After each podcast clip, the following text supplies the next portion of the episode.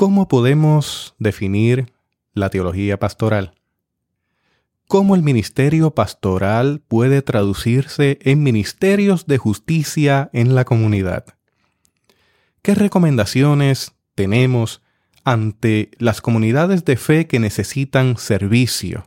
Aquellas comunidades de fe que no tienen voz, aquellas personas que han sido marginadas.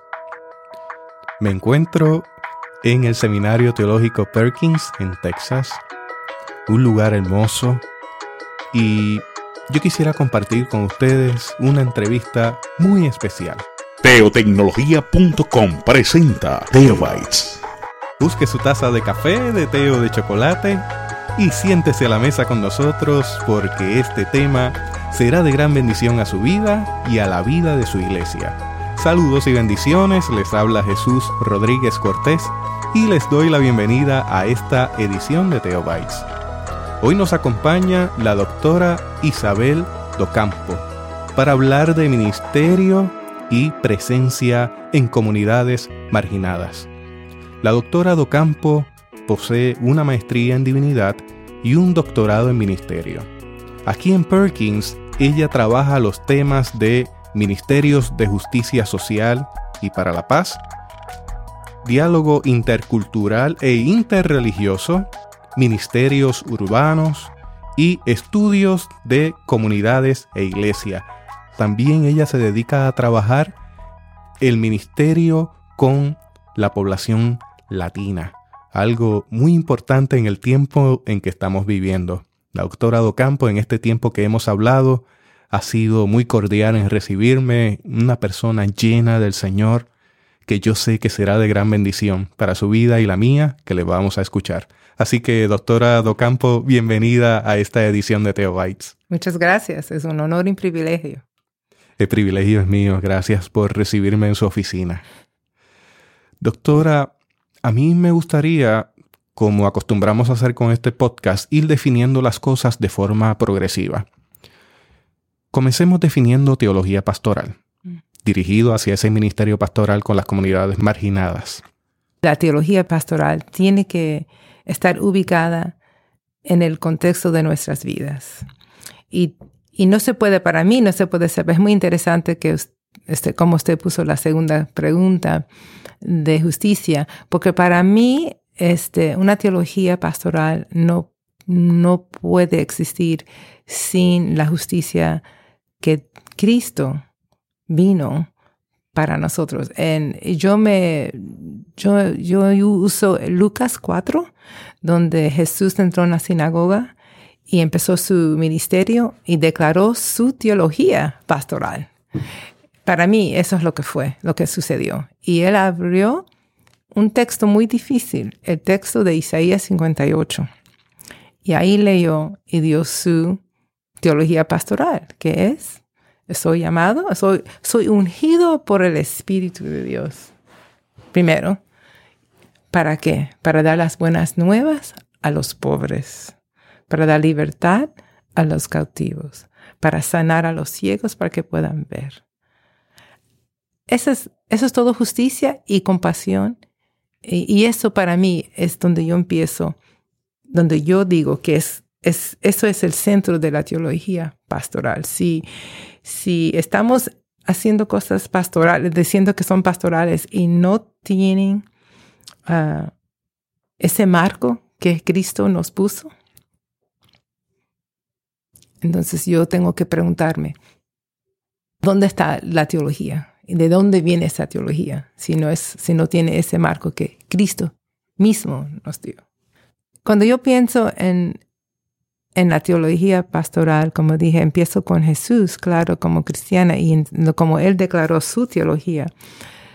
Y vemos que en, las, en, en, todos los, um, los evangelios, con quién Jesús estaba, con quién, eh, con quién Él estaba él estaba este, con las personas marginadas, él estaba con las personas que no tenían voz. Como mujer, a mí me, me interesa mucho que en un mundo ah, muy este, patriarcal, Jesús siempre se acercó y habló teología y, habló de pastoral con las mujeres. Y eso me quiere decir que, que tenemos que tener en cuenta el contexto.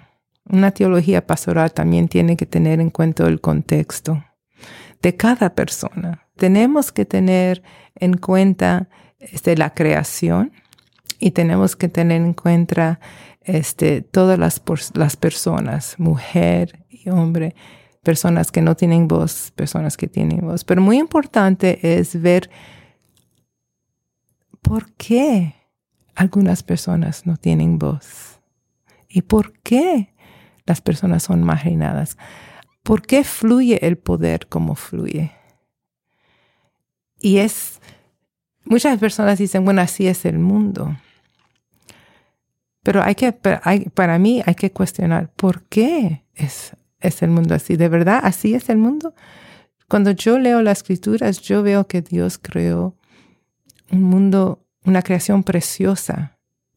Y él, Dios tenía una, una idea, una visión para esta creación, incluyendo los humanos, muy distinta a lo que nosotros estamos viviendo hoy, donde hay, sigue seguimos teniendo personas muy oprimidas, que en Puerto Rico, en los Estados Unidos, por todo el mundo tenemos tantas personas que no tienen suficiente de comer, que muchas personas en este mundo hoy son traficados para el labor.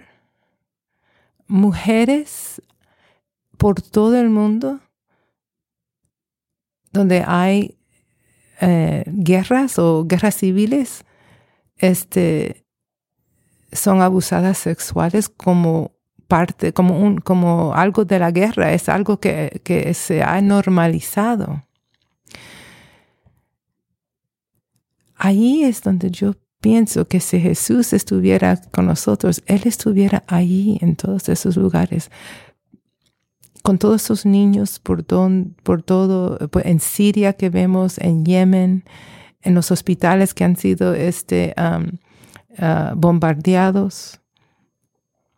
Ahí estaría Jesús, ahí debe estar, ahí nosotros también debemos estar. Aquí en mi contexto en Texas, este, antes de que usted viniera, acabo de, acabo de recibir un texto de una, otra mujer de fe que está organizando probablemente los latinos más pobres de, Dallas, que están ahora a riesgo a perder sus hogares, porque la persona, eh, ellos alquilan unas, han alquilado estas casitas en un una parte de Dallas por generaciones. No son dueños porque no tienen esos recursos. Y ahora están a riesgo porque ahora toda esa parte se quieren renovar para poner casas más, bonitas y la persona que, ah, que es el dueño quiere venderlas. Y, están a, riesgo a perder sus hogares, a tener que mudarse. ¿Y a dónde van a ir? Ahí es donde, esa es su, comunidad por generaciones. Y me está pidiendo que vaya con, con ella en otro grupo de, pastores la semana que viene a, estar con ellos en solidaridad, mientras que ellos se, eh, se enfrentan al, al, concilio de Dallas, que, va, que tiene su futuro en, su, en sus manos. Ahora con las políticas presidenciales y estatales, están requiriendo papeles, están requiriendo toda prueba de ciudadanía y de lo contrario, están considerando deportación. Sí, en este estado, este, esas leyes están, se están escribiendo y, uh, y muchas personas están este, a riesgo de ser deportados uh, y detenidos. Pero la pregunta es um, de la teología pastoral con estas personas marginadas. Me parece a mí que tenemos que pensar eh, cómo, cómo leeríamos la Biblia y cómo actuaríamos este, de esa perspectiva de la persona que está viviendo en esa margen de la, de la sociedad. Porque eso es lo que hizo Jesús. Jesús se acercó a las personas que estaban en, precisamente en esos, esos momentos apretados de su vida. Este, aquí nosotros hablamos eh, otra ley que, que ayer pasó por el, el Congreso, la Casa de Representantes de los Estados Unidos, de la Nación, fue la nueva ley para salud médica.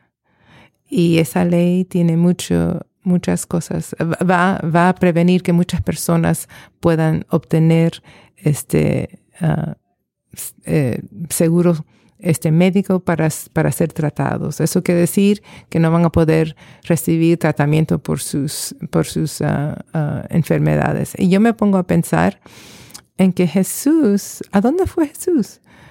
Él fue a primerito, en después que él hizo su, su declaración en la sinagoga, fue empezó a sanar a personas. ¿Por qué? Porque las personas que tenían, eh, eran leprosos, las personas que estaban muy enfermos, eh, ellos no tenían voz. Igual que hoy en día eso sucede. Las personas que están más enfermos, que no tienen recursos, no tienen voz. Y ahí Jesús fue este, y los sanó porque sabía que la salud física era importante. No podemos solamente hablar de nuestra salud espiritual sin pensar en nuestra salud física. Y entonces me pongo a pensar hoy en día como, como miembro de una iglesia cristiana, donde tengo que yo ir. Yo tengo que ir a alzar mi voz para las personas que necesitan acceso a, su, a, salud, a tratamiento médico. Entonces, en este, ahí es donde una, la iglesia se tiene que levantar a decir, esta ley es inmoral, esta ley no puede avanzar.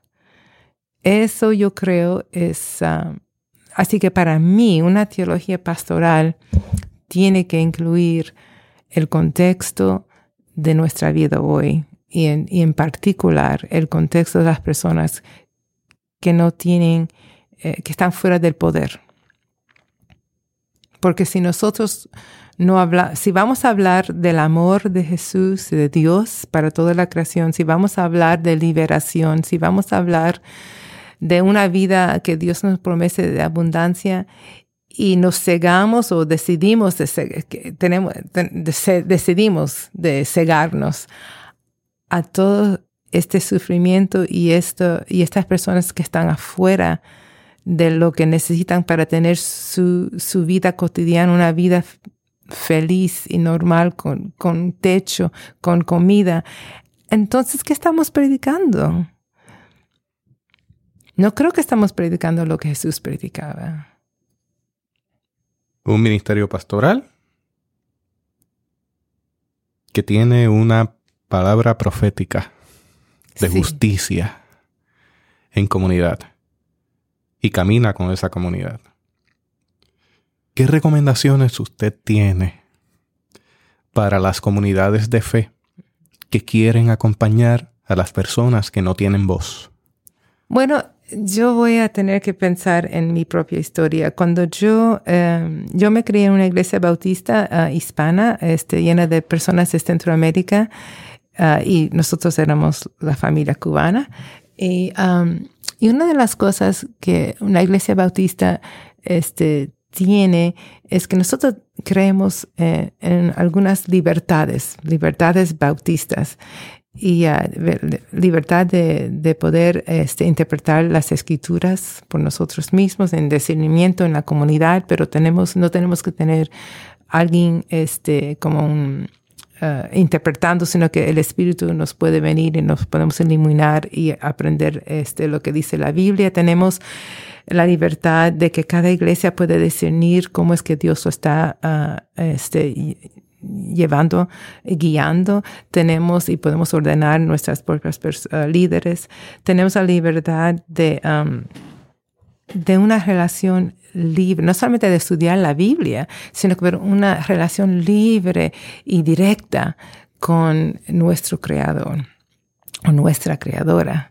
Este, entonces, ah, y entonces tenemos la libertad de religión. Entonces nosotros pensamos que eso, eso es muy importante. Entonces cuando yo era chiquita, cómo eso se manifiesta en una iglesia, ah, en nuestra iglesia en particular, es que entonces tenemos mucho estudio bíblico. Muchísimo. Tenemos estudio bíblico que el pastor los eh, daba, estudios bíblicos en que el currículo establecido por la Iglesia Bautista nos dan en la escuela dominical, pero entonces teníamos estudio bíblico en las casas donde los laicos, mayormente las mujeres, las laicas, eran las, las maestras. Y entonces ahí no había currículos, cada grupo ponía su currículo.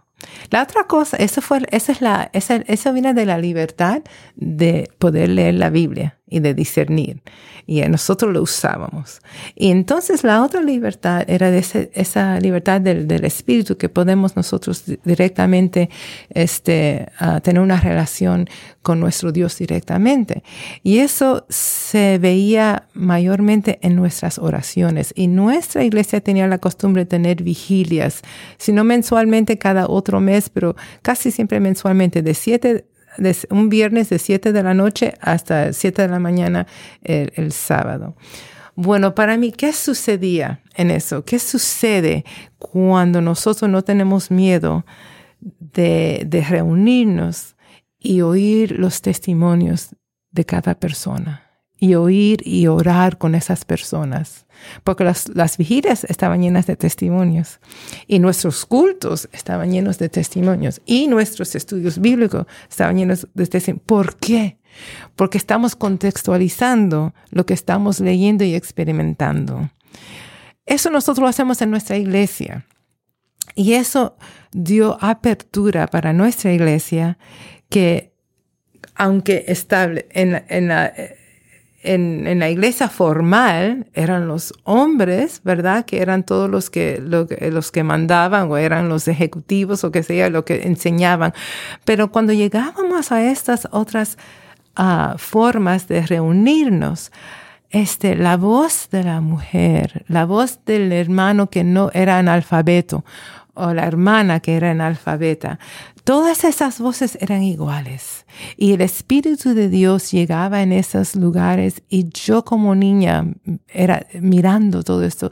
Eso me llenaba. Yo oía todas estas historias, lágrimas de corazones quebrantados de unas tragedias económicas, tragedias por guerras en Guatemala o en El Salvador, que por eso, o en Cuba, este, también lágrimas de, de, gozo cuando familias se estaban reuniendo ah, después de, habían, de estar separados. Muchas cosas, yo vi muchas cosas, pero lo que vi mayormente es cómo las escrituras se abrían para mí y para las personas y cómo a veces decíamos, esta escritura es muy difícil. ¿Qué es lo que está ocurriendo aquí? Bueno, eso esa, esa, injusticia que está pasando ahí en, en, en, como yo veo, vamos a decir, la historia de, la, de la, hija uh, de Jephthah en jueces, que, que el, mismo padre la asesinó este, porque pensando que era una promesa que le había hecho a, a, Dios y ella se aparta. Ahí podía yo, e, esa historia, esto para mí me viene a mí mucho, porque cuando yo me acuerdo de todos esos testimonios, yo veo como muchas personas este, perdieron, tal vez no perdieron sus hijos, aunque algunos sí, sí perdieron sus hijos en la guerra de Vietnam. Pero lo que, lo que veo ahí es cómo hemos perdido familias, eh, teníamos que vivir separados, ah, perdíamos muchas cosas que nos, que nos perturbaban nuestros corazones. Y ahí nosotros nos juntábamos y en oración y en lágrimas y en, y en estudio bíblico, igual que, que las hermanas de, de de, de la hija de Jephthah, este, lamentábamos. Pero no era una, lamentación sin poder, sino que era de poder. Porque a reunirnos así, decíamos, esto es una injusticia. Esa oración que hizo Jephthah a Dios y esa promesa de matar, asesinar, de sacrificar, era una sacrificio, un sacrificio, sacrificio humano, eso no proviene de Dios. Y nos abrió la mente y las vistas a decir, ¿qué más nos están diciendo que es de Dios y no es de Dios? Esa pregunta no podía haber surgido si no hubiéramos tenido ese espacio de, leer la Biblia, de, de nuestro contexto, mujer, persona analfabeta, persona viviendo en la calle, persona sin muchos recursos, persona apartada de su patria querida y sus familiares. Esta perspectiva es muy importante. Y sin las oraciones. Ah, entonces, como yo adulta me puse a pensar, eso es lo que tenemos que hacer, no solamente entre nosotros adentro de la iglesia, nosotros tenemos que salir a las comunidades, reunirnos en las casas y oír, invitar que las personas nos empiecen a decir sus historias y, darle respeto y, recibir esas historias que son sagradas. Y levantar a la oración y leer la Biblia invitando esa perspectiva. ¿Y cómo, a dónde se encuentra esa, esa historia tuya? ¿A dónde lo encontramos? Aquí, aquí está.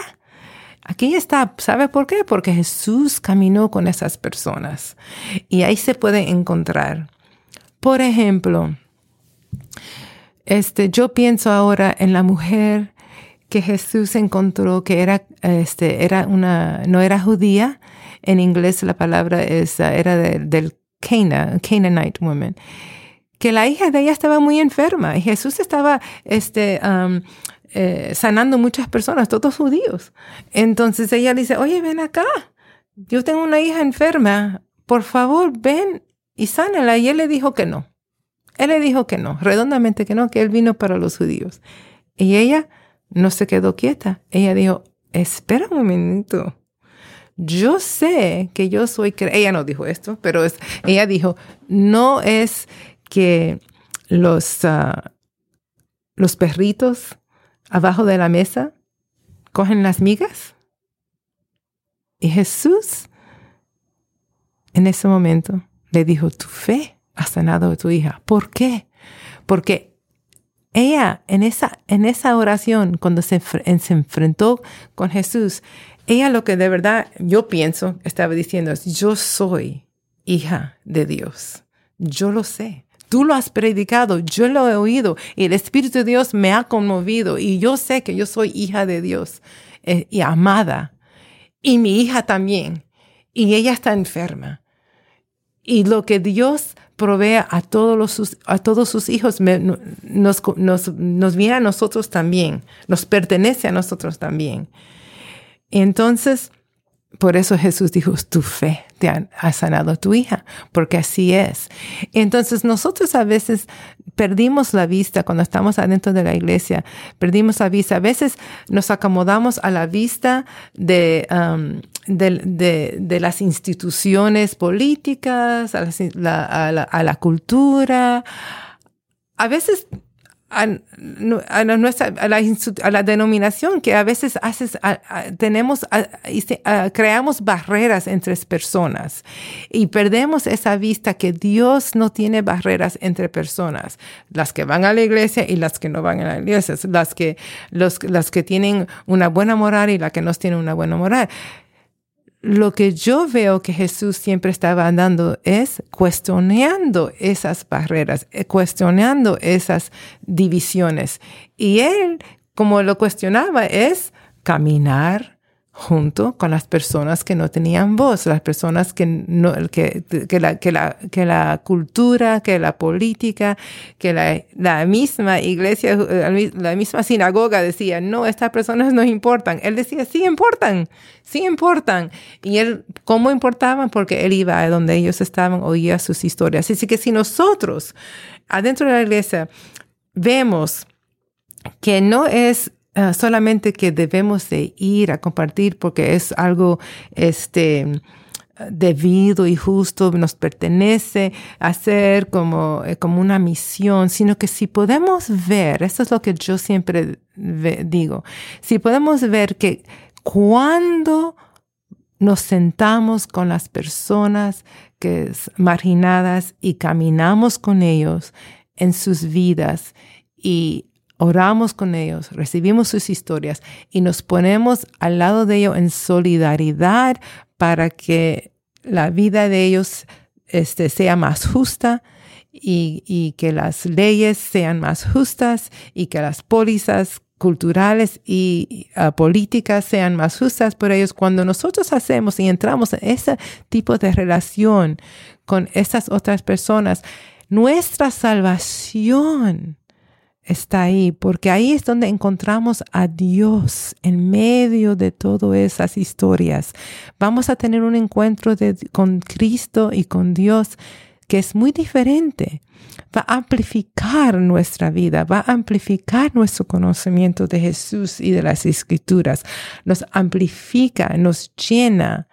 Este, lo que tenemos es real. Hemos tenido un encuentro con Jesús, hemos tenido un encuentro con Dios, hemos, sí, hemos experimentado todo eso, pero es solamente el comienzo de nuestra vida espiritual y nuestra relación con Dios para seguir adelante y profundizarlo, nos tenemos que decir igual que Jesús, caminar y oír las historias de otros y dejar que esas historias, esas, esas perspectivas, como Dios está obrando en sus vidas, esas, todo eso, que eso nos, nos ayude a nosotros entrar en una diferente, un encuentro con Dios muy distinto.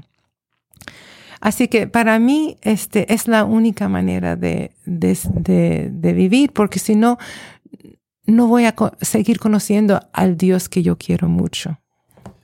Yo creo que lo que ha mencionado sobre claves de interpretación, claves hermenéuticas, es muy importante. ¿Cómo estamos leyendo los textos bíblicos? ¿Lo estamos haciendo desde un punto de vista elitista, exclusivista? o lo estamos haciendo desde la perspectiva del pobre, de que no tiene voz. Lo otro que menciona que es tan importante como leer la Biblia e interpretarla correctamente, en términos de sus silencios, porque los silencios hablan, sospecha, sospechar de que esto no puede volver a ocurrir, también está el caminar en lo que llamamos la plaza pública. Es salir de las cuatro paredes y caminar con quien no tiene voz, vivir lo que siente, lo que le está pasando a esa persona que no tiene voz. Efectivamente, uh, antier estuve yo con un grupo de mujeres diferentes ah, religiones. Y una de las cosas que yo dije allí es que para mí, cuando yo eh, he escuchado estas historias adentro de mi iglesia y afuera.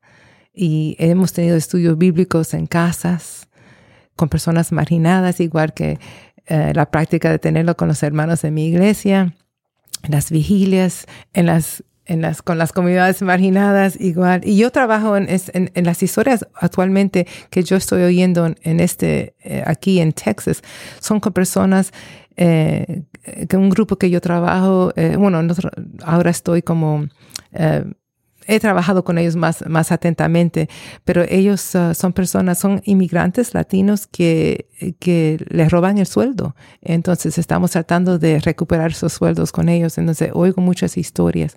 Bueno, en toda esa experiencia, dije ayer, lo que he visto es lo que estoy diciendo, que, que he visto cómo es que, que encuentro a, a, a Dios y siento el Espíritu de Dios, este, más cerca y las historias de ellos como me, me, ayudan a mi propia fe y como este, la perspectiva de ellos me ayudan a mí.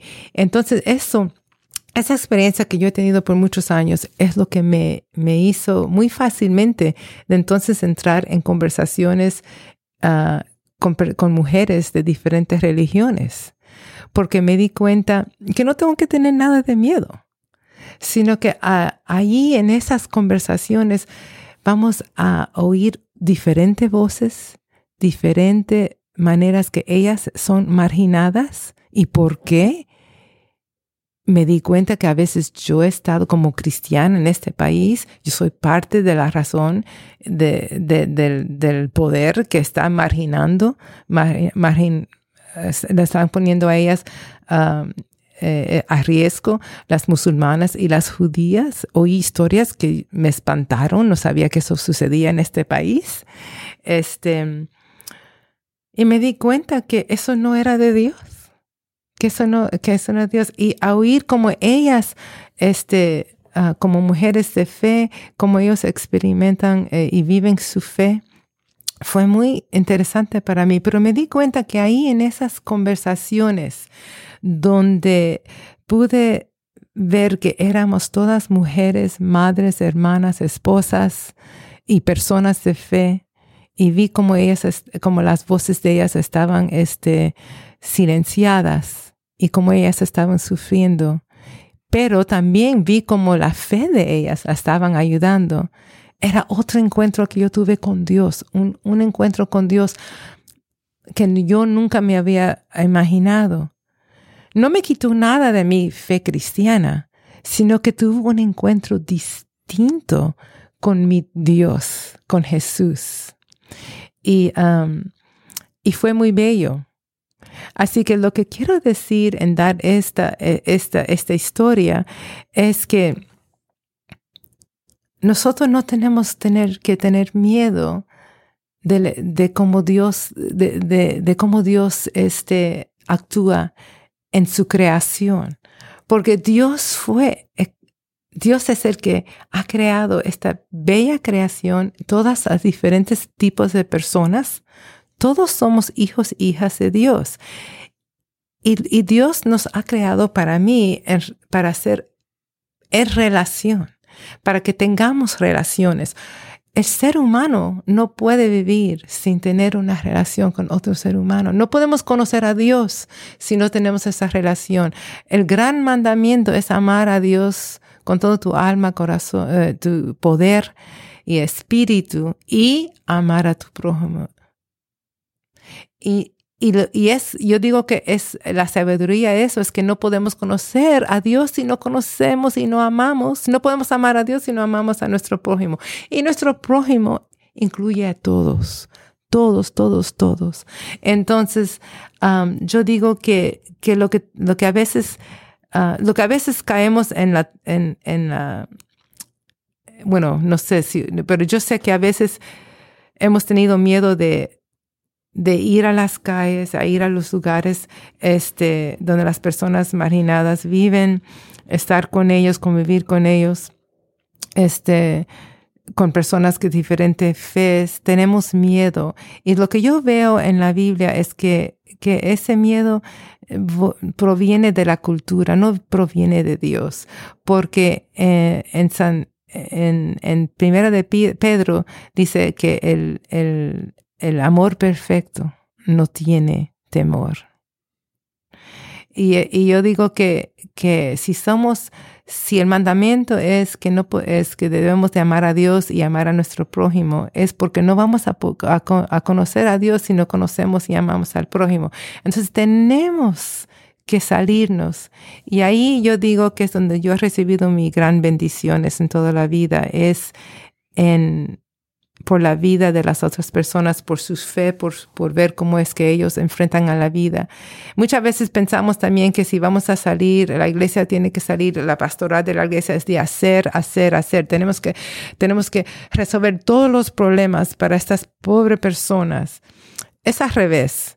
Cuando nosotros nos sentamos a oír las historias de las personas y sus vidas, nos damos cuenta que ellos tienen mucho, mucha inteligencia y tienen en, inglés la, la, palabra es resiliency. Ellos saben cómo, cómo este, sobrevivir. Tienen fuerzas y esas fuerzas nosotros no las tenemos, ellas la tienen. Y ahí encuentro el Espíritu de Dios actuando. Antes que nosotros llegamos, ya Dios ha estado allí haciendo su obra. Y entonces yo digo que tenemos que despojarnos, que, que si hay, tenemos que hacer todo, sino que tenemos que escuchar y acompañar y aprender de cómo ellos están enfrentando todos estos, estos uh, uh, problemas, injusticias, y unirnos a ellos, este, y dar ayuda como podamos de nuestra perspectiva con nuestros recursos, pero dar gloria a Dios por lo que Dios ha obrado y está obrando en sus vidas. En ese acompañamiento, además del alimento espiritual, es importante también considerar sus necesidades. Sabemos y reconocemos que Dios estuvo allí primero antes de llegar. Pero hablábamos fuera de los micrófonos que a veces queremos trabajar con poblaciones que tienen unas necesidades primarias.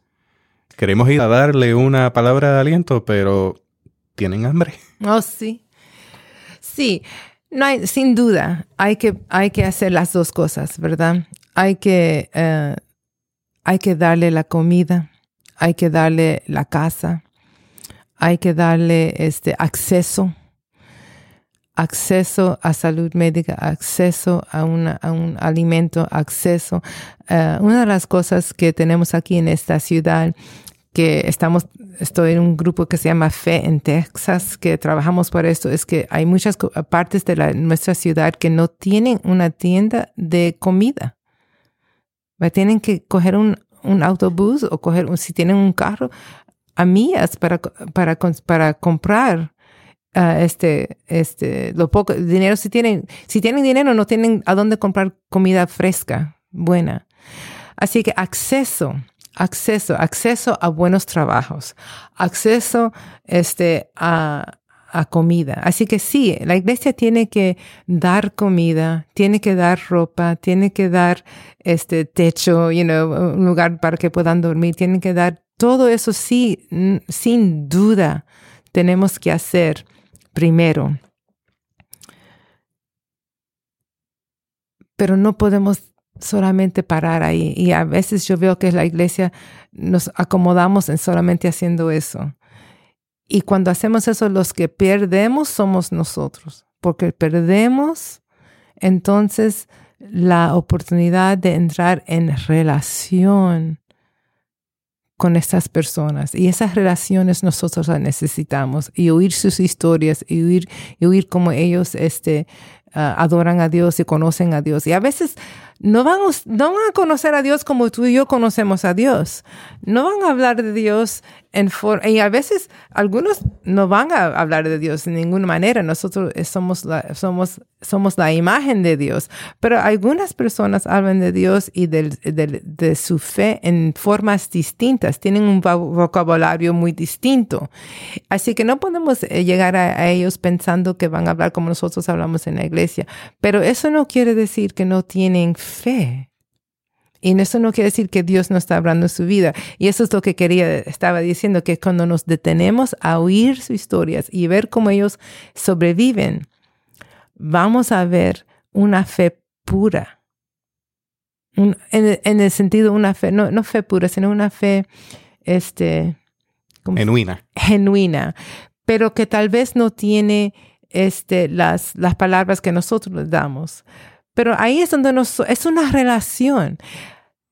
Si, si podemos oír esas, e, esos testimonios de cómo ellos este, ven a la vida y ven eh, y, y, tienen su espiritualidad, entonces nos dan, nos dan la, la oportunidad para entonces dar nuestro testimonio de cómo nosotros conocemos a Jesús y hablar, pero, pero y entonces nos pueden oír y así es el retroalimento que yo estoy pensando que debe de suceder.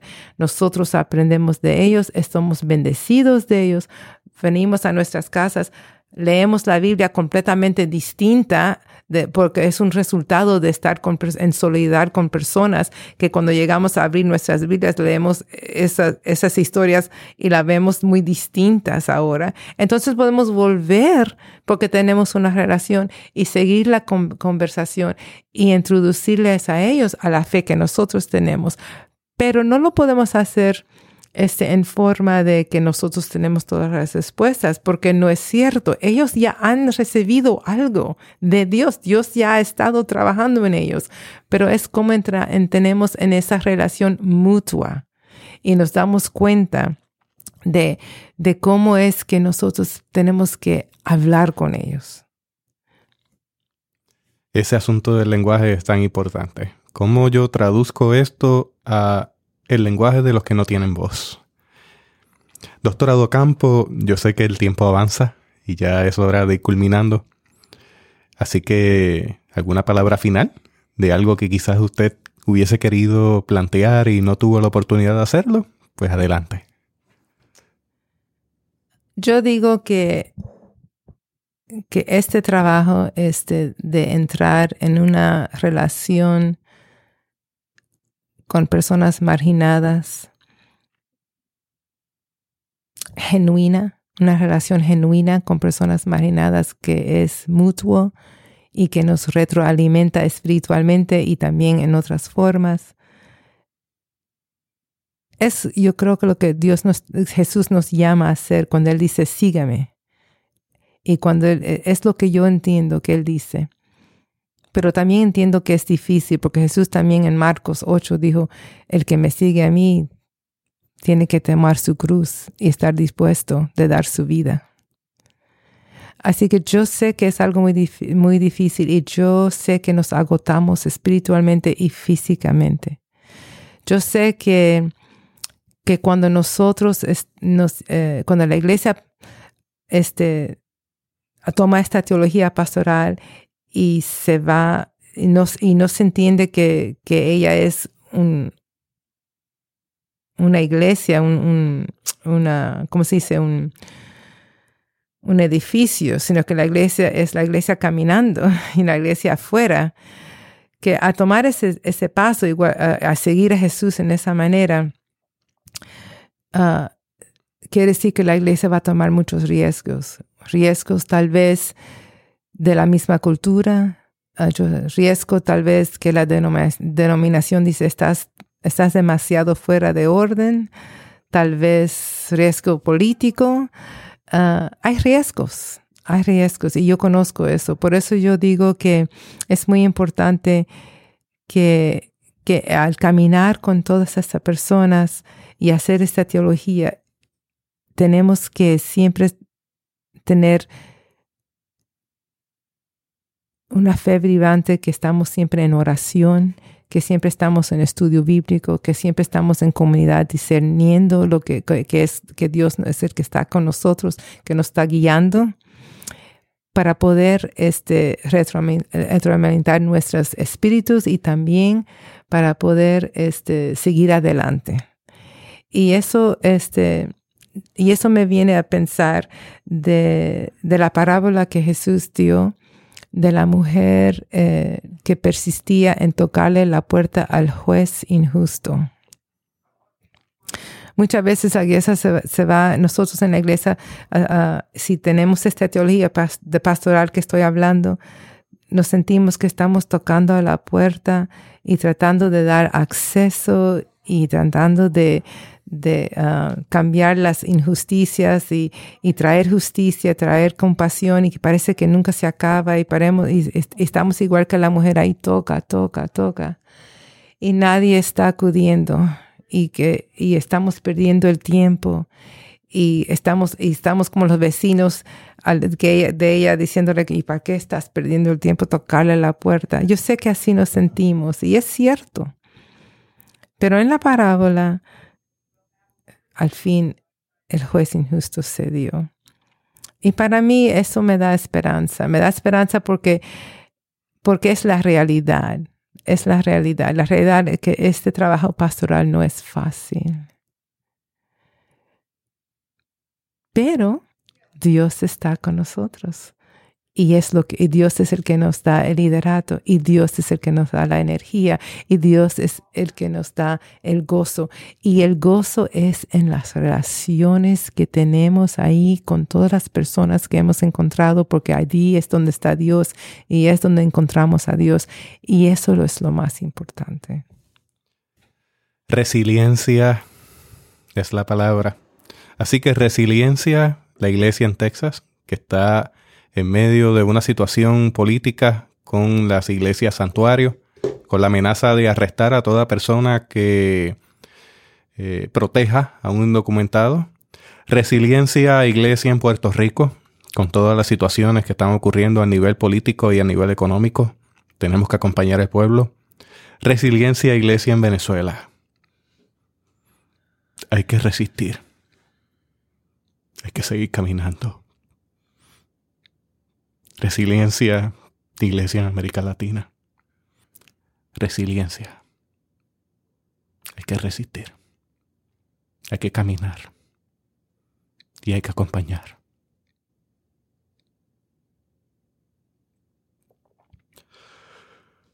A ver cómo me compongo.